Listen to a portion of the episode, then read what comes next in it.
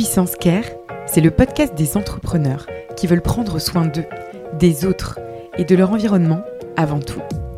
À l'heure de la surperformance, de la visibilité, de la productivité, les entrepreneurs rencontrent de nombreuses difficultés sans jamais pouvoir en parler ou se confier. Il est temps de lever le voile sur l'un des mots de notre siècle. Ici Pauline Tréquesser pour Puissance Care. Bon épisode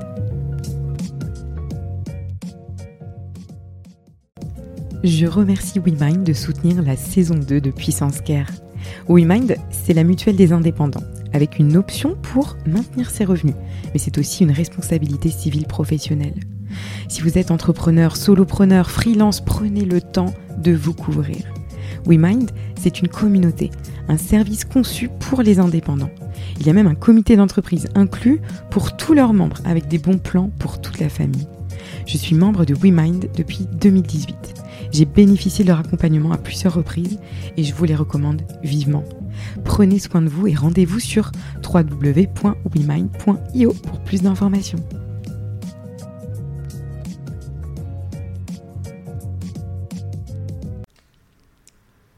Bonjour Régis Serrazin, bienvenue sur le podcast Puissance Care. Merci, chère Pauline Tréquesser. Bienvenue, tu m'accueilles aujourd'hui dans tes bureaux à Bordeaux. Régis, tu es le fondateur, cofondateur de Privy, qui est un cabinet de conseil en optimisation de la rémunération des dirigeants. Et vous êtes expert du coup en protection sociale. C'est bien ça, Régis? Tout à fait. On essaie d'optimiser de, euh, la rémunération par les statuts, par des montages holding.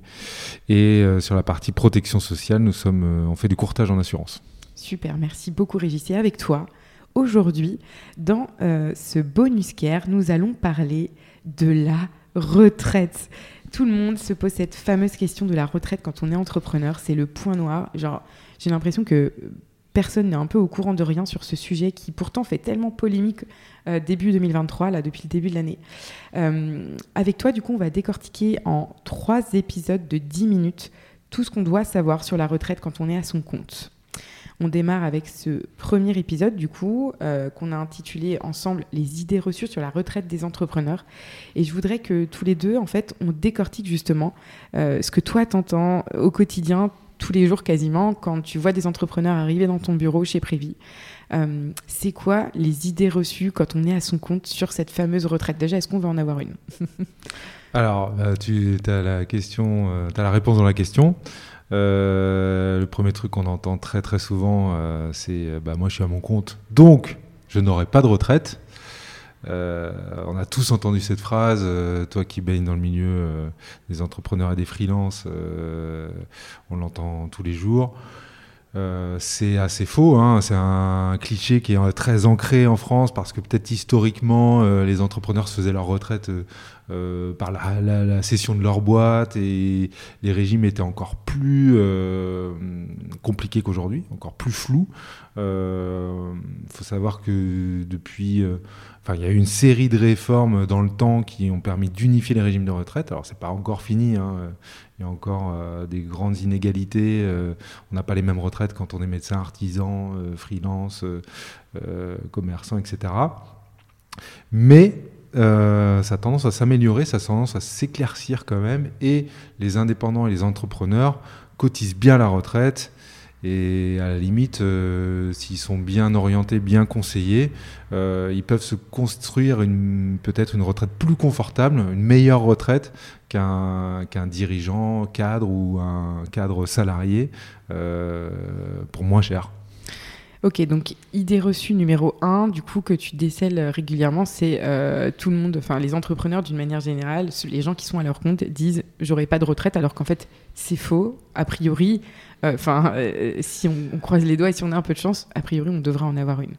Alors, il faut pas compter sur la chance. C'est-à-dire qu'il euh, faut prendre le sujet en main. C'est-à-dire que si on s'en occupe pas, évidemment, euh, on, enfin, on va voir ça après, mais les, entrepreneurs globalement cotisent un peu moins.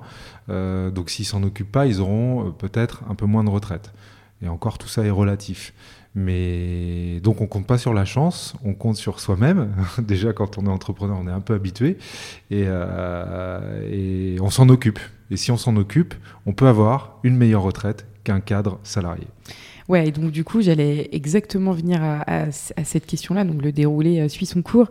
Euh, Est-ce que du coup, un salarié, lui, euh, euh, va pouvoir euh, être serein au niveau de sa retraite? Est-ce qu'il est, lui, sûr d'avoir une retraite quand l'entrepreneur, lui, ne l'est pas? Enfin, co- comment, C'est quoi le, le- ce que tu entends le plus souvent par rapport à tout ça? Oui, alors enfin, un salarié aujourd'hui, c'est pareil, il a une carrière assez fractionnée. hein, maintenant, c'est rare qu'un salarié reste salarié toute sa vie, Oui. ou c'est rare qu'il garde le même boulot pendant 42 ans, hein, Oui. qui est la durée de cotisation, 42, 43, ça dépend. Euh, aujourd'hui, on a tous plus ou moins des carrières fractionnées, et plus on est jeune, plus les carrières sont fractionnées. Euh, donc, est-ce qu'un salarié aura une meilleure retraite? Euh, pff, En fait, tu as des taux de remplacement. C'est-à-dire que c'est le, le taux de remplacement, c'est combien je touche à la retraite par rapport à mon dernier salaire. D'accord. En gros, un salarié qui aurait fait toute sa carrière en salariat, Mhm. euh, ce qui va devenir de plus en plus des ovnis hein, Oui, finalement, clairement. euh, un taux de remplacement euh, entre 60 et 70 D'accord. tandis qu'un entrepreneur entre 50 et 60% Donc il n'y a pas un écart de dingue. C'est-à-dire dans tous les cas, on, on va diviser notre revenu par deux en gros quoi. Ok. Qu'on soit salarié ou indépendant, quoi, quasiment. Est-ce que tu as une autre idée reçue à nous partager? Oui, j'en ai plein. Allez, vas-y, lâche-toi. Ah, je peux y aller, un pêle-mêle. Bon, il y a, euh, euh, je suis trop jeune pour penser à la retraite. Ouais. Ça, c'est le gros classique. Euh, alors, c'est vrai parce que c'est une perspective très lointaine, et ça, c'est dans, dans le. Plus c'est loin, plus on a du mal à se projeter, et ça, c'est humain, en fait. hein. Notre Mm. cerveau, il fait comme ça. Par contre, plus on est jeune, bah, plus c'est facile de préparer sa retraite. Parce que, euh, alors on va voir après comment ça fonctionne, mais euh, l'effort à faire est moins important que si je prépare ma retraite à 50 ans. Mhm. Donc si je prépare ma retraite à 30 ans, Mm. bah, ça demande quasiment pas d'effort, Mhm. euh, si ce n'est un effort un peu intellectuel. Mhm. De se projeter. Exactement. Et par contre, voilà, donc donc c'est un- aussi un lieu commun très très répandu. hein. Je suis trop jeune, donc je m'en fous en gros quoi. Ouais, je comprends. Ok, donc euh, ouais, c'est ça, c'est le fait que ce soit euh, si lointain dans, dans, dans des dizaines d'années que voilà, les gens se disent ouais c'est bon j'ai le temps, euh, alors qu'en fait euh, bah, plus on est jeune et plus aussi on a l'énergie euh, de se motiver à se pencher aussi sur ce sujet qui est entre nous pas hyper sexy. non, c'est pas super sexy, c'est sûr. Mais euh, en fait, c'est quoi la retraite hein? C'est finalement de l'épargne. Euh, si, on, si, si on se la fait soi-même, en gros, des choses qu'on entend souvent.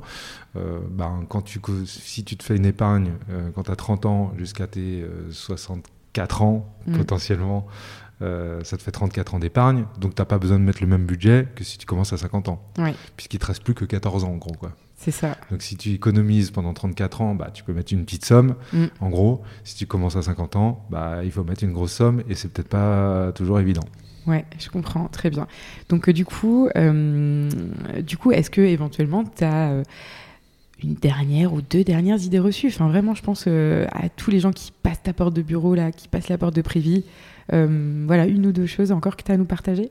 Oui, euh, bah, il y a le gros classique, je démarre en SASU parce que j'ai une meilleure protection, Ah ouais. potentiellement une meilleure retraite. Mm. Parce que donc SASU ou SAS, hein, quand je suis en SAS, je suis dirigeant de SAS, donc je suis président, assimilé salarié, donc cadre, je cotise au casier cadre. Et quand je suis SARL, EURL, EURL, ouais. Donc je suis euh, gérant, euh, travailleur non salarié, Oui, qui a euh, aussi euh, ses, ses- ses- ses clichés et bien, bien ancrés parce qu'autrefois euh, les gérants de SARL étaient affiliés au RSI, oui. qui était une catastrophe. Euh, Et maintenant, c'est le SSI. Ouais, la SSI, ouais, La la, SSI. Sécurité sociale des indépendants. Oui. Donc, euh, c'est une réforme de 2016, il me semble aussi. Euh, on a supprimé le RSI, on l'a remplacé par la SSI. Mm. Donc, on a tous cru que c'était une bonne blague, on a juste changé une lettre. Et en fait, non, on a carrément supprimé la caisse.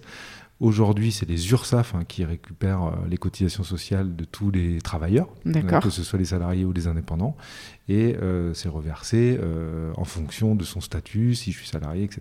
Donc les gens pensent que parce qu'ils sont cadres, ils sont mieux couverts. Euh, c'est pas tout à fait vrai. Ce qui est Ah. vrai, c'est qu'ils payent beaucoup plus cher.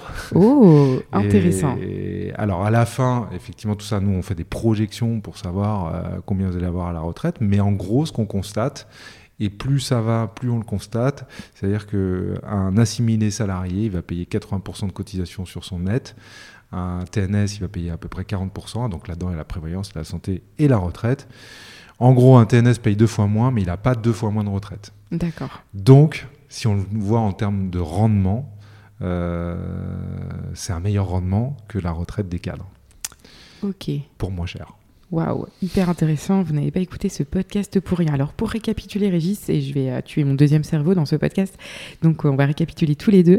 Euh, du coup, les idées reçues que là, on retient de ce premier épisode sur la retraite avec toi, c'est que numéro un, donc du coup, c'est est-ce qu'on va avoir une retraite? Oui, non, a priori quand même. Oui, il faut sortir de ce cliché où on n'aura peut-être pas de, retraite, ou en tout cas, il faut la préparer. Euh, une retraite, du coup, ça se prépare jeune. En tout cas, c'est mieux de la préparer euh, plus on est jeune et mieux c'est. jamais trop tard, mais c'est plus facile quand on le fait jeune. mais plus c'est jeune et mieux c'est. Et on s'est dit aussi que euh, c'est pas parce qu'on choisit un statut cadre euh, de type SAS, SASU, que du coup on a une meilleure retraite derrière. Tout à fait. Oh, merci très beaucoup. bien, Pauline. Waouh, et eh ben j'ai bien appris ma leçon. J'espère que ça aura bien servi à nos auditeurs de Puissance Care. C'est parti pour le deuxième épisode. Merci beaucoup pour votre écoute. Vous pouvez me retrouver sur Instagram à Puissance Care ou sur LinkedIn à Pauline Tréquesser. Ce podcast vous plaît? Vous voulez me soutenir? N'hésitez pas à noter le podcast 5 étoiles sur Apple Podcast. Take care